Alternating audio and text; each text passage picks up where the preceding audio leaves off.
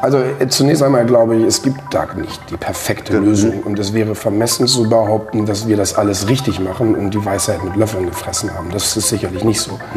Aber wir haben schon über die Jahre hinweg das Sehr eine oder andere. Learning gesammelt, wie so eine globale Partnerschaft funktioniert. Ich persönlich bin der, bin der wirklich tiefen Auffassung, dass ganz viel in unserer Branche, egal ob klein oder groß, davon abhängt, wie viel Wertschätzung man sich gegenseitig entgegenbringt.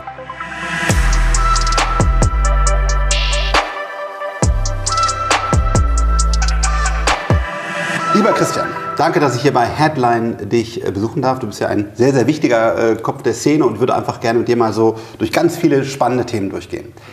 Fangen wir doch mal am Anfang an.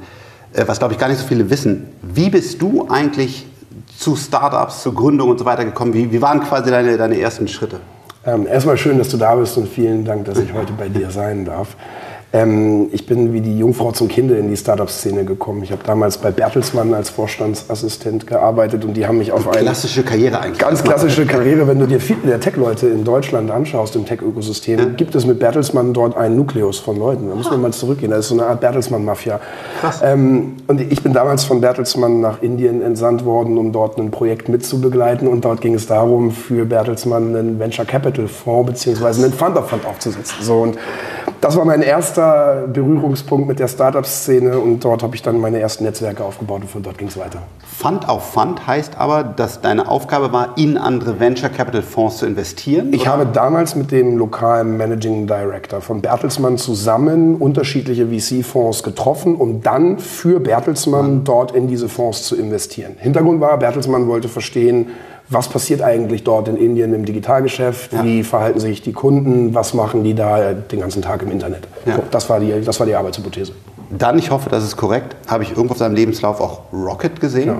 Was, was war da deine? Der, der berühmte ist ja ein ganz wichtiger Absolut, absolut. in Berlin mega Player, ne? Also, Ab, absolut. Das passierte dann aus äh, der Zeit in Indien heraus. Ich hatte nämlich einen Arbeitskollegen, der damals, an die Zeiten erinnerst du dich auch noch, ähm, äh, die Deal Street City Deal Thematiken mitgenommen Ja, hat. ja, ja. Und dieser junge Mann hatte mir damals dann eine Intro zu Oliver Samba gemacht und gesagt, hey, ähm, geh doch mal auf die Unternehmerseite. Jetzt hast Ja. du ja gesehen, was diese Venture Capital Fonds machen, bist da ja auch sehr fasziniert von. Ja.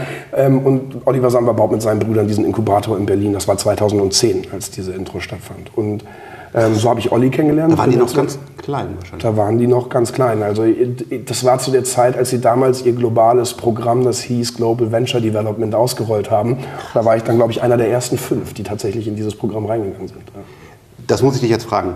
Wie war das? Äh, Was hast du da erlebt? Was hast du mitgenommen? Würdest du vielleicht sogar auch sagen, das war für mich wichtig, weil eigentlich auch Olli so einer, der mir dann gezeigt hat, wie es geht? Oder warst du auch skeptisch? Also ich weiß es gar nicht. Also ich glaube, wenn man heute über Oliver Samba redet, kann man ja durchaus auch eine sehr polarisierende Ja. Stellung zu ihm haben. Und ich glaube, das ist auch völlig fair. Früher für mich als 22-Jährigen war das natürlich eine großartige Möglichkeit, mich auszuprobieren. Man hat mir mit extrem viel Verantwortung äh, eine Möglichkeit gegeben, Fehler zu machen und das habe ich auch getan und ähm, entsprechend war die Lernkurve steil. Also mir hat das früher wahnsinnig viel Spaß gemacht, in äh, kleinen Firmen mit äh, zum Teil auch guten Freunden von mir zu arbeiten Ja. und anzufangen, die aufzubauen in einer Zeit, in der jetzt noch nicht so viele Leute Startups cool fanden. Also ich habe das ähm, immer als ein großes Privileg empfunden und bin deswegen heute, heute auch Oliver Samba dankbar bei all den Dingen, die man auch negativ über Ja. ihn berichten kann. Ja, ich komme nicht aus Berlin, aber ähm, wenn ich manchmal dann hier war, in diesen frühen Phasen, muss man sagen, auch Lukas Gadowski, bei dem man heute auch verschiedene Views haben kann, aber auch er für mich ein super krasser Player in diesem Ecosystem, dann mit äh, zusammen mit Oliver Sammer, genau, die haben eigentlich was bewegt. Ne? Die haben Berlin sozusagen von dem ganzen Startup-System äh, erschaffen und muss man auch absolut, also ich zumindest auch du ja, mit total Respekt sagen, total wichtig. Ne? Guck, also, dir, guck dir die großen Erfolge im Consumer-Internet an, sei es ein Zalando, ein HelloFresh, irgendwo auch ein Delivery Hero. Da waren überall Lukas oder Olli in den frühen Tagen mit dabei. Und ich glaube, auch wenn du dir heute anschaust, wer sind die nachwachsenden Partner in den Venture Funds, wer sind die nachwachsenden Unternehmer, die heute ihre großen eigenen Firmen aufbauen, sind da ganz oft, ähnlich wie das bei der Bertelsmann-Mafia der Fall gewesen ist, eben auch Leute, die mal bei Rocket waren. Und ich Ja. glaube, ähm, diesen Effekt, dass dort jemand etwas angefangen hat vor vielen, vielen Jahren, als ganz viele andere das nicht gemacht haben, den muss man einfach zugutehalten und das auch entsprechend so benennen. Ja.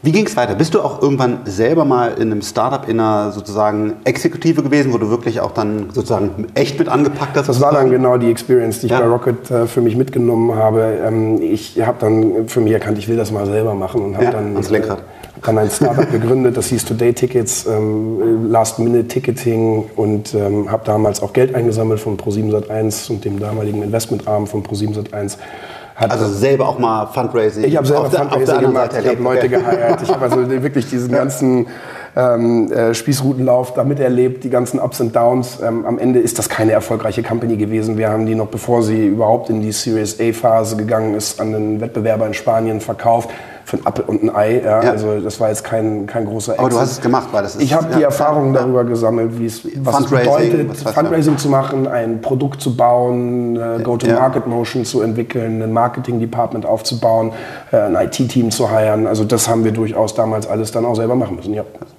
Jetzt bist du heute ja bei, bei Headline.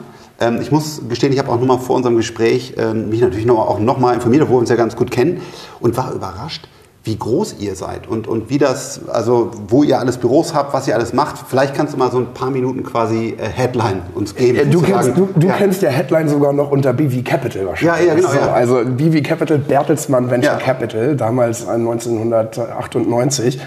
Ähm, das war der Gründungsname und mhm. die Firma hat sich dann 2008 mit der Partnerschaft der Otto-Gruppe in E-Ventures entwickelt und jetzt in der vollen Unabhängigkeit in Headline ähm, vor, vor einigen Jahren ist ein globaler Venture Capital Fonds. Wir verwalten ungefähr 4 Milliarden Euro in unterschiedlichen Fonds, investieren in Nordamerika, Südamerika, Europa und Asien, haben einen Growth Fund, der über diesen Early Stage Fonds sitzt.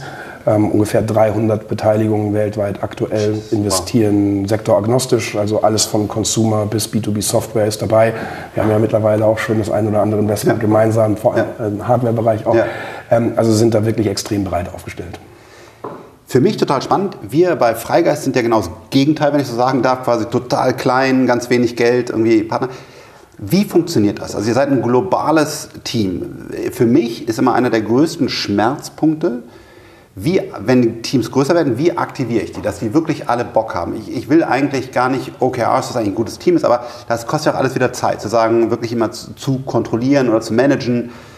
Wie, ist, wie macht ihr das bei so einem großen verteilten Team, dass, dass alle sagen, eigentlich haben alle Drive und wollen den Startups helfen und sind always on und haben Bock? Und wie, wie geht das in so einem großen internationalen Team? Also äh, zunächst einmal glaube ich, es gibt da nicht die perfekte mhm. Lösung. Und es wäre vermessen zu behaupten, dass wir das alles richtig machen und die Weisheit mit Löffeln gefressen haben. Das ist sicherlich nicht so. Mhm. Aber wir haben schon über die Jahre hinweg das, das eine oder andere Learning gesammelt, ja. wie so eine globale Partnerschaft funktioniert. Ich persönlich bin der, bin der wirklich tiefen Auffassung, dass ganz viel in unserer Branche, egal ob klein oder groß, davon abhängt, wie viel Wertschätzung man sich gegenseitig entgegenbringt. Ist da echter Respekt vorhanden? Weil wenn das da ist und wenn dieser Respekt vorhanden ist, dann wirst du auch sicherstellen, dass es deinen Partnern, egal ob in äh, Südamerika oder in Nordamerika oder Asien, auch gut geht und dass du dich darum bemühst, dass diese Relationship ähm, existent bleibt, weil wir allesamt erkennen müssen, dass das für Headline auch ein Differenzierungsmerkmal ist. Wenn ich das also nicht mehr wertschätze und nicht verstehe, dass die Plattform so wie sie ist mit den Offices in San Francisco oder Sao Paulo oder Taipei für mich einen Wert hat, dann habe ich ein Problem. Das heißt also, uns selber auch kulturell darauf zu trainieren, dass wir diese Internationalität unserer Plattform immer wieder auch aufrechterhalten und sie pflegen, ist wichtig. Ein zweiter Aspekt, der ist dann auch äh, kapitalistisch nachvollziehbarer, ist auch, dass wir unseren Carry teilen. Das bedeutet also, ich habe genauso an den anderen Vehikeln ah, meine Anteile, okay. sodass ich ein Incentive habe, einem Kollegen aus Amerika genauso zu helfen wie meinem Kollegen aus Paris und umgekehrt. Das heißt also... Bist du denn dann wirklich, seid ihr wirklich äh, gleich quasi? Ja, ja. Das ja. heißt wirklich quasi, wenn das eine äh, sehr weit entfernte Office äh, super läuft, dann praktizierst du genauso, genauso. wie als wenn dein eigenes Deutschland- oder Europageschäft quasi Das ist wow. immer okay, bei krass. Design so gewesen, weil wir gesagt wow. haben, wir möchten sicherstellen, dass wir diese globale Plattform immer nah am Herzen tragen. Wenn ich jetzt sagen würde, es ist wichtig für uns, Internationalität zu leben und dann aber behaupte, ähm, ja, aber wir haben unsere ökonomischen Verhältnisse alle so ein bisschen irgendwo anders aufgeteilt, dann wäre das nicht äh, konsistent. Also insofern glaube ich, dass dieses, ich gebe lieber von meinem Kuchen etwas ab, um damit auch nochmal etwas von einem anderen ja. Kuchen zu haben, nicht nur aus Diversifikationsgesichtspunkten schlau ist, sondern es fördert auch die Kultur intern. Ich will, dass meine Partner in Amerika und Südamerika erfolgreich sind und ich möchte mit denen auch den Kontakt pflegen. Ich schicke denen Deals rüber und umgekehrt machen die das genauso, weil sie auch davon partizipieren, wenn ich hier in Europa erfolgreich bin. Wie viele Partner sind das ungefähr? Zehn, weltweit, wenn zehn. du zehn General Partner, wenn du so willst, ja. Okay. Und ich, das würde mir auch deine Meinung interessieren, aber ich bin, manchmal fühle ich mich damit auch ein bisschen alleine, gar nicht so ein mega Remote-Freund, weil ich solche Gespräche, wie wir jetzt haben, das, was ich in deinen Augen sehe, was ich jetzt fühle und so weiter, total schätze. Da bin ich vielleicht auch ein bisschen oldschool, aber ich mag einfach dieses Persönliche, das, deswegen sitzen wir bei Freigeist auch alle in einem Büro. Wie kriegt ihr das hin? Reist du viel und sagst, ich bin dann auch immer mal zwei, drei Tage vor Ort und vielleicht verbringt man auch mal ein Wochenende zusammen oder so? Oder, oder sagst du, nee, Frank, ich kriege das remote hin. Bei uns passt das irgendwie mit Zoom oder Teams oder so, wenn man nutzt. Ich bin da wie du. Also ich ja. mag es auch lieber, einem Menschen gegenüber zu sitzen. Mhm. Die Realität sieht aber nun Schwierig, einmal so ja. aus, dass wir mit den unterschiedlichen Büros ja selbst in Europa schon ein Remote-Team sind. Wir haben Leute in Paris, in London, in Helsinki, in der Schweiz, in Deutschland. So, wir kommen also gar nicht drum herum, irgendwo eine hybride Struktur zu fahren. Nichtsdestotrotz tun wir ganz viel und investieren auch ganz viel, um unser Team an unterschiedlichen Knotenpunkten zusammenzubringen. Wir machen globale Offsites. Wir waren zum Beispiel gerade vor vier Wochen alle zusammen für ein paar Tage Skilaufen in Ach, Österreich. Cool. Ja. Ähm, dann gibt es monatlich. Da kommen wirklich alle dann global. kommen dann alle okay. zusammen ja, und wir okay. verbringen wirklich ein paar Tage zusammen cool. auf einer Skihütte, reden, essen Käsefondue connecten. und connecten okay. miteinander, cool. ähm, um einfach genau diese Erfahrungen, die du gerade auch beschrieben hast, es zu replizieren. Es geht nicht anders. Es ist ein Mensch. Ja, es geht nicht anders. Und die, die, die ganz praktischen ähm, Erkenntnisse daraus sind einfach auch, wenn du jemanden persönlich kennst und mit dem abends auch mal länger zusammengesessen hast, Total. dann ist es einfacher, dem vielleicht auch übermorgen per WhatsApp mal eine Frage zu stellen, wenn es mal um ein Thema geht. Ja? Dann ja. ist es nicht so, schreibst dir eine E-Mail, äh, hättest du vielleicht diese Woche mal kurz Zeit, sondern es ist dann eher pragmatisch, ad hoc ja. und vielleicht ein bisschen niederschwelliger. Und ich glaube, und du hast ein Gefühl füreinander, das ist eine Connection. Ja. Genau. Und ähm, also das, das musst du pflegen. Ähm, wir, wir, wir geben uns da ganz viel Mühe. Auch das ist bestimmt nicht perfekt und wir arbeiten da auch konsequent daran, das immer noch ein bisschen zu verfeinern. Und wir haben auch mal aufgehört, irgendwelche Sachen zu machen, die vielleicht nicht so ja. gut funktioniert haben. Aber das ist so ein Daily Struggle, den wir uns gerne aussetzen. Venture Capital gibt es ganz viele verschiedene Ansätze. Ich persönlich mache ja auch Venture Capital. Ich muss sagen, fast habe ich jeden Tag mehr Respekt vor meinem Job, weil ich finde es echt schwierig, Returns zu generieren. Was macht Headline aus? Wenn du sagst, das sind wir, dafür stehen wir irgendwie. Das ist das, was uns besonders macht. Da sind wir wieder bei der Frage nach den Differenzierungsmerkmalen. Also ich glaube, Headline hat sich über die jetzt mittlerweile fast 25 Jahre einen Ruf aufgebaut äh, über die Internationalität der Plattform, mhm. aber auch über die Technologien, die wir einsetzen, um effizienter zu werden. Wir fahren einen sehr starken Man-plus-Machine-Approach, dass wir also selber als Menschen durch Software stärker werden in unserem Daily Business der dritte Punkt ist, dass wir unsere ähm, LP-Basis immer gerne mit involvieren. Wir haben eine sehr, sehr starke Partnerschaften mit vielen großen Konzernen und großen Limited-Partnern, die uns unterstützen in unserem Daily Business. Wo ihr dann sagt, zum Beispiel einer hat ein B2B SAS und dann sagt ihr, pass auf, in unserer LP-Basis ist ein möglicher Kunde für dich. Beispielsweise das Investment, das wir beide gemeinsam gemacht haben, da habe ich einen unserer großen ähm, OEMs, also einen Automotive-Hersteller, angerufen und gesagt, könnt ihr mir mal die jeweiligen Experten bei euch äh, in den Fabriken ja. ans Telefon geben, die mir erklären, warum das relevant ist oder auch nicht.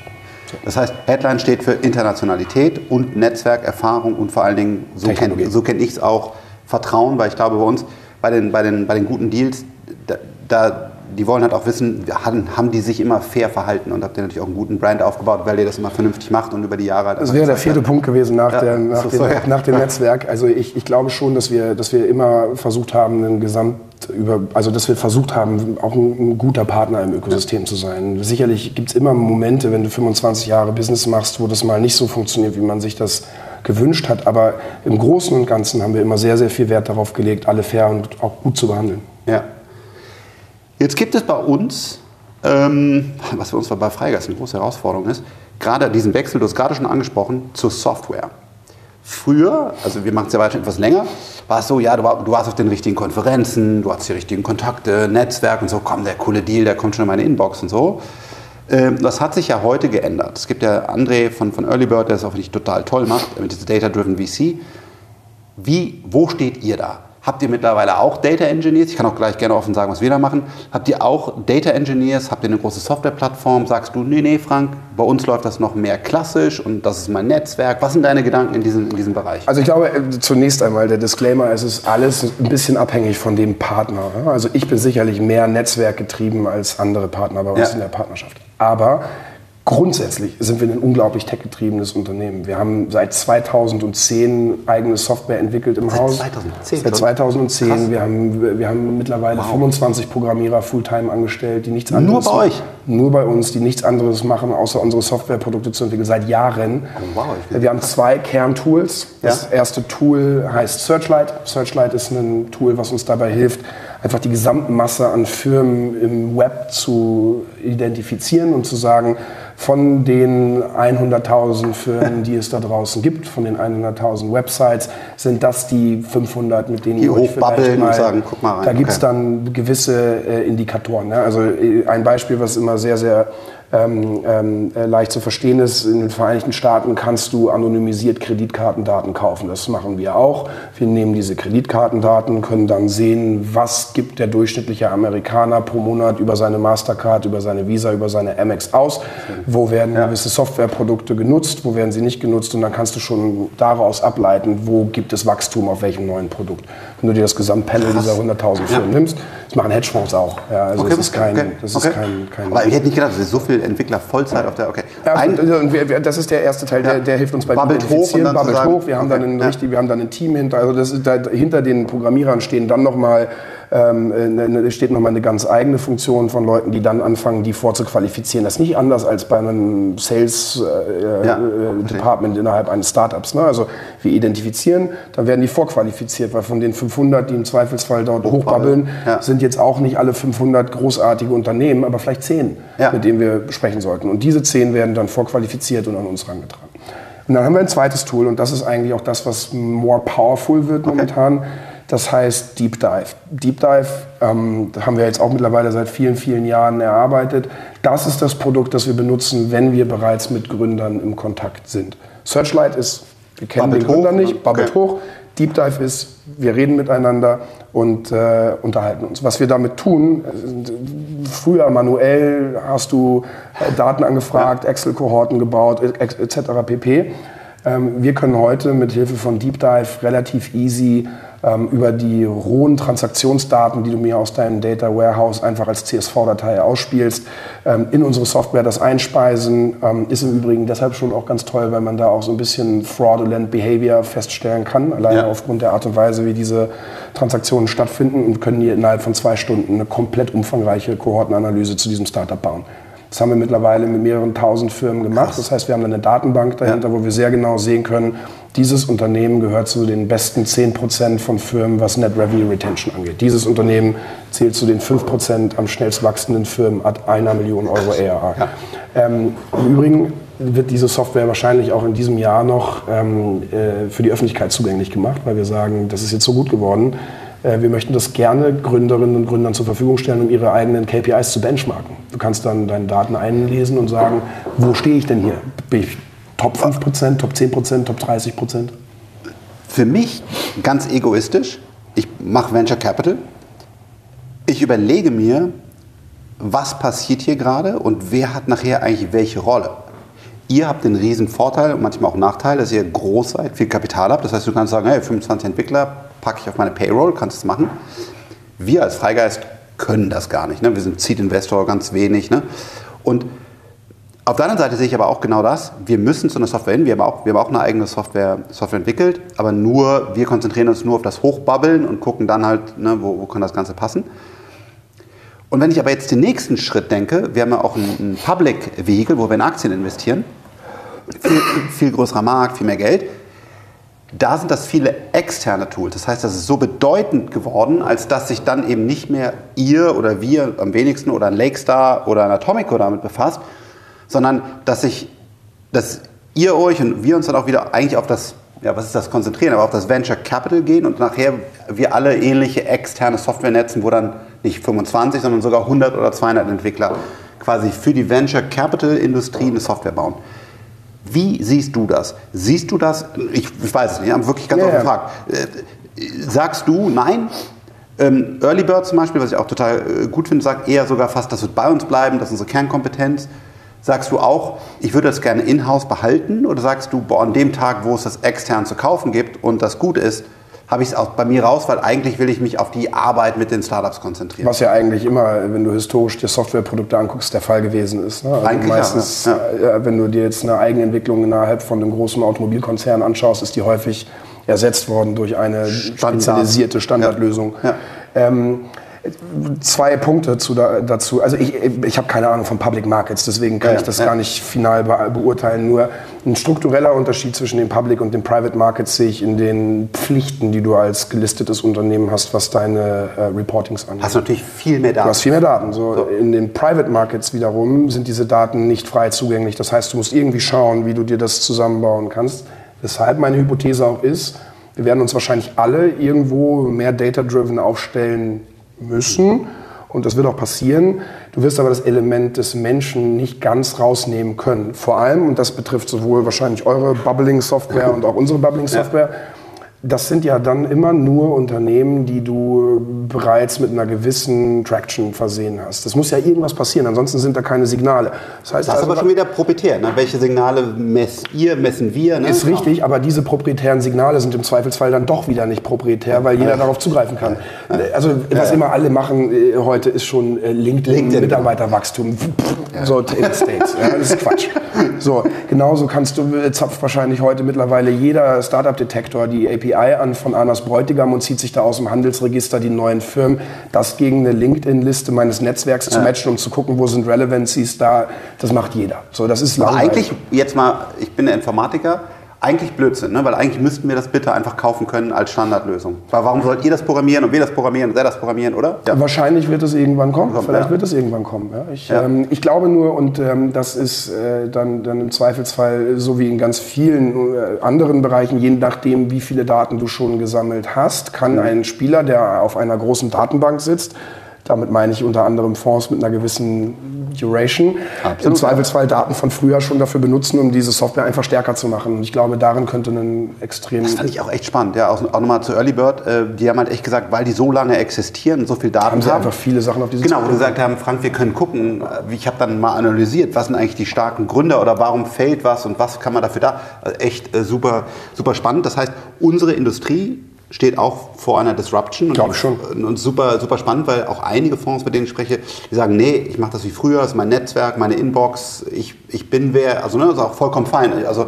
aber das finde ich echt äh, super spannend. Ja, ich glaube, du, du wirst den Menschen in, in der Phase, in der ja auch du und ich beide investieren, in der ganz frühen Phase, Pre-Product Market mhm. Fit, nicht aus der Gleichung rausbekommen. Natürlich brauchst du am Ende jemanden, der an gewisse Themen glaubt. Wenn du dieses menschliche Element nicht hast, irgendwann als Investor zu sagen, nee, mein Bauchgefühl sagt mir aber, dass der, da was ist. und entgegen all der Risiken, die vielleicht auch sehr, sehr obvious sind, entscheide ich mich ganz bewusst dazu, ja. mit diesem Team zusammenzuarbeiten. Und das Element wird dir eine Maschine niemals abnehmen. Weil da ist wieder das, du sitzt dem gegenüber, guckst dem in die Augen und fühlst auch ein bisschen, was im Raum passiert. Ja, da bin ich ganz stark. Jetzt gibt es zum Beispiel, ich glaube, es heißt Moonfire von Matthias, der, der früher bei Atomico war der sagt, wir machen nur Data-Driven. Ne? Also scheiß auf diese ganzen Menschen so ungefähr. Also was, ne? Und ich glaube, ich bin mal gespannt, welche, vielleicht sind die viel besser als wir, ne? also mit, mit, den, mit den Returns. Also ich glaube, da, da passiert gerade echt eine, eine, Menge, ein sehr, sehr spannendes Thema. Ihr habt ein sehr, sehr erfolgreiches Startup, auf das ich noch eingehen will. Und zwar, äh, wie wird es eigentlich aus? Sorare? Sorare. Sorare. Äh, Im NFT-Bereich. Ein, ein Bereich, der, ich weiß nicht genau, public ist, was das Unternehmen wert ist, aber auf jeden Fall sehr, sehr, sehr erfolgreich. Jetzt haben wir diesen, diesen Crypto-Crash und ja generell auch noch die, für uns alle ja die Herausforderung im, im Markt.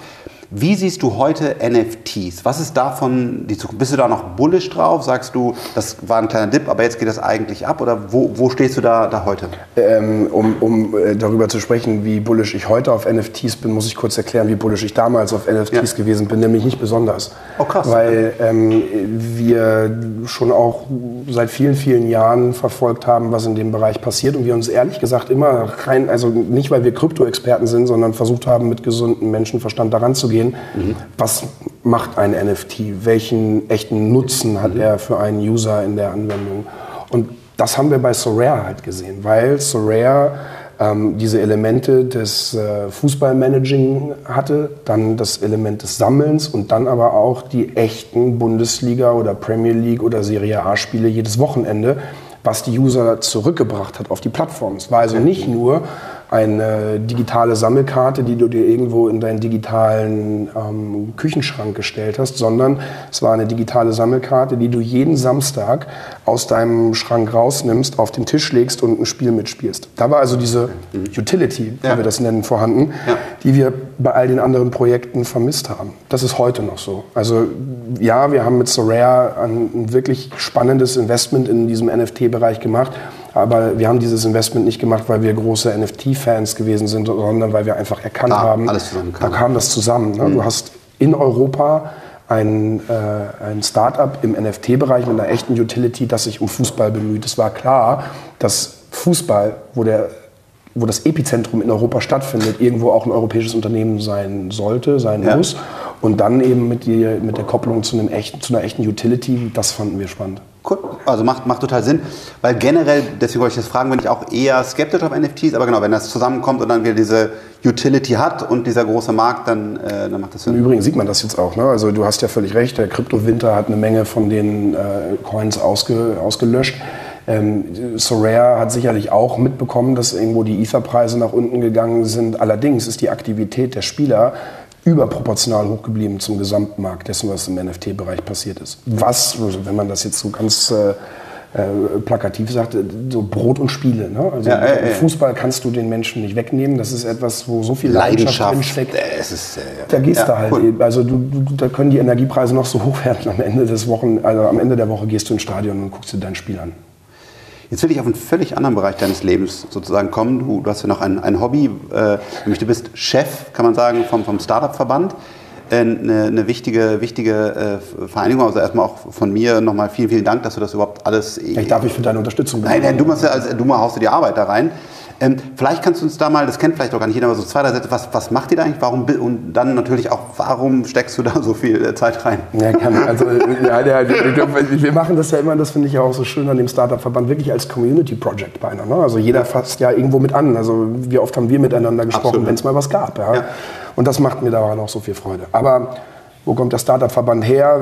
Als die Startup-Szene sich damals formiert hat, da sind wir wieder so ungefähr in der gleichen Zeitleiste, wie das mit Rocket Internet der Fall gewesen ist da ist klar geworden, dass ein einzelnes Startup kein Gehör findet bei der Politik. Mhm. Daraus ist die Idee geboren, 2010, 2011 und 2012 den Startup-Verband zu gründen, als Organisation, die mehrere Startups in sich vereint und dann eine Stimme, eine Stimme gegenüber der Politik und der, der, der Medienwelt und der Gesellschaft hat. Ähm, ich habe dann vor jetzt mittlerweile drei Jahren den Startup-Verband übernommen, ein bisschen umgekrempelt und neue Impulse reingebracht und versucht, die Möglichkeiten, die mit so einem Startup-Verband kommen, nochmal auszureizen, eine sehr fokussierte politische Agenda zu setzen und sicherzustellen, dass wir die wichtigen Player im Startup-Ökosystem zusammenbringen mhm. und wir alle mit einer Stimme sprechen. Und äh, das hat mir aus einer Verantwortung immer äh, ganz viel Spaß gemacht. Ich habe mich auch hingestellt und immer gemotzt über die Politik und habe gesagt, das finde ich ja. irgendwie alles doof, was die machen.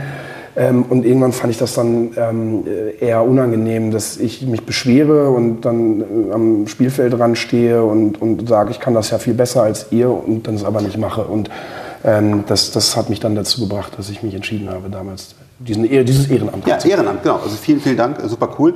Mir wird äh, immer im Gedächtnis bleiben, ich saß das erste Mal mit äh, Klaus Hommels und Lars Hinrichs und, und so weiter. Ich als kleiner Frankie saßen wir bei Angela Merkel. Äh, ich glaube, Klaus oder, oder Lars hatte das organisiert. Und dann fragt sie ja, was machen Sie, Sie, Sie, Sie, Sie? Ja, aber welcher Verband sind Sie denn jetzt? Und wir so, äh, wir haben keinen Verband, der Klaus macht das, der Freund macht das. Und das, jetzt mal ernsthaft, welcher Verband sind Sie denn jetzt? Also, das ist mir immer im, im, Kopf geblieben, wie für Politiker solche Verbände, jetzt kann man ja als Gründer, Unternehmer sagen, ah, so ein blöden Verband, total ineffizient, braucht kein Mensch.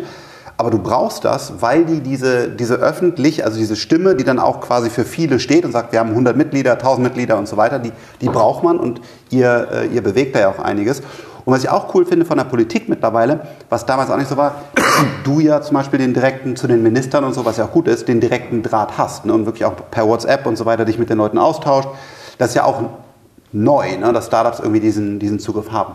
Ja, das, das glaube ich auch. Also ähm, meine, mein, ich hatte ja, ich war glaube ich immer irgendwo politisch interessiert, aber von der Art und Weise, wie das funktioniert, hatte ich keine Ahnung. Ja. Und äh, Vereine und Verbände haben in der deutschen politischen Kultur eine, eine sehr wichtige Bedeutung. Es ist nicht ja. unnormal, dass eine Organisation über eine Vereins- oder Verbandsstruktur stattfindet. Und ähm, ich glaube, was uns allen gut getan hat, war, dass wir da vielleicht auch gemeinsam anders rangegangen sind, weil wir eben halt nicht ähm, aus der Verbandswelt kommen, sondern wir sind Unternehmer, wir sind Investoren und also, dann hast du einen gewissen Habitus, den du sicherlich auch schon an der einen oder anderen Stelle verändern musst, weil eben auch der Respekt dem politischen Geschäft gegenüber da sein muss und zu realisieren, dass es halt anders läuft als bei dir und bei mir ja. im Daily Business, muss man auch machen. Ja? ja.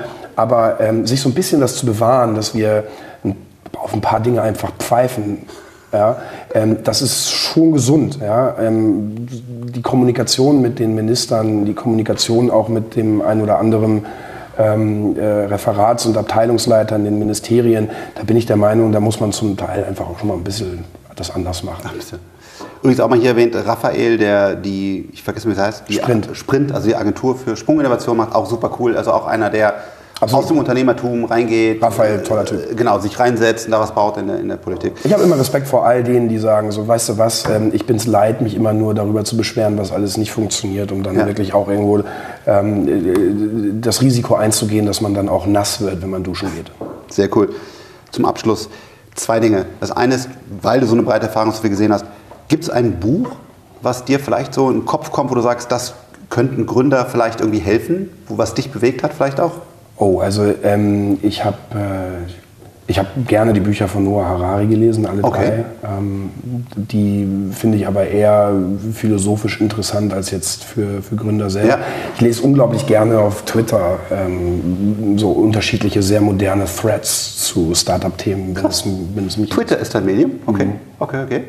Äh, dann vielleicht, nur wenn es was gibt, gibt es einen Podcast, wo du sagst? Oder hörst du mal Podcasts? Vielleicht sagst du auch, das ist Zeitverschwendung? Oder? Zu wenig. Den okay, Podcast ja. hier werde ich hören. Nein, äh, aber äh, ich, ähm, ich höre tatsächlich kaum Podcasts. Ich hab, ähm, Super spannend, weil für die meisten ist das so das neue große Wachstumsding. Ich, ja? ich, weiß und ich sehe das auch. Wir sind ja selber mit Headline in Podimo investiert cool. und machen okay. damit ja. auch äh, sicherlich, wächst, gut, wächst super. Also, Das ist ein total spannendes Feld. Aber ich glaube, es ist einfach immer von Person zu Person extrem Total. unterschiedlich. Und ich, ich, bin, ich bin sehr stark auf so, ähm, das kann man mir auch äh, äh, negativ auslegen, wenn ich das jetzt sage, aber sehr auf kurze Botschaften aus. Ja. Deswegen ist Twitter für mich sicherlich ein gutes Medium, weil ich, dass ich mal am Stück 30 Minuten Zeit finde, um einen Podcast zu hören, das kann ich jetzt in meinem Alltag einfach momentan nicht behaupten. Also, Krass, ähm, ja. Ich habe auch Familie zu Hause und wenn ich dann zu Hause die Haustür betrete, dann ist nicht äh, der Podcast das Erste, woran ich denke. Neues Geld in Kopfhörer zu Hause reinkommen, das geht. Das, äh, also insofern, ähm, ich, ab und zu gibt es Podcasts, die höre ich dann mal, ähm, aber äh, es ist nicht so, dass ich regelmäßig Podcasts höre und deswegen auch ja. keine besonders gute Empfehlung aussprechen kann. Cool. Christian, danke, dass wir hier sein durften. Äh, Spaß gemacht, Frank. Erstmal super, genau, deine, deine Karriere, was jetzt mit Headline macht, aber auch nochmal für den Verband. Vielen, vielen Dank und äh, ja. Danke Dank. dir. Auf weitere viele Jahre gemeinsame ja. Zusammenarbeit. So machen wir das. Super.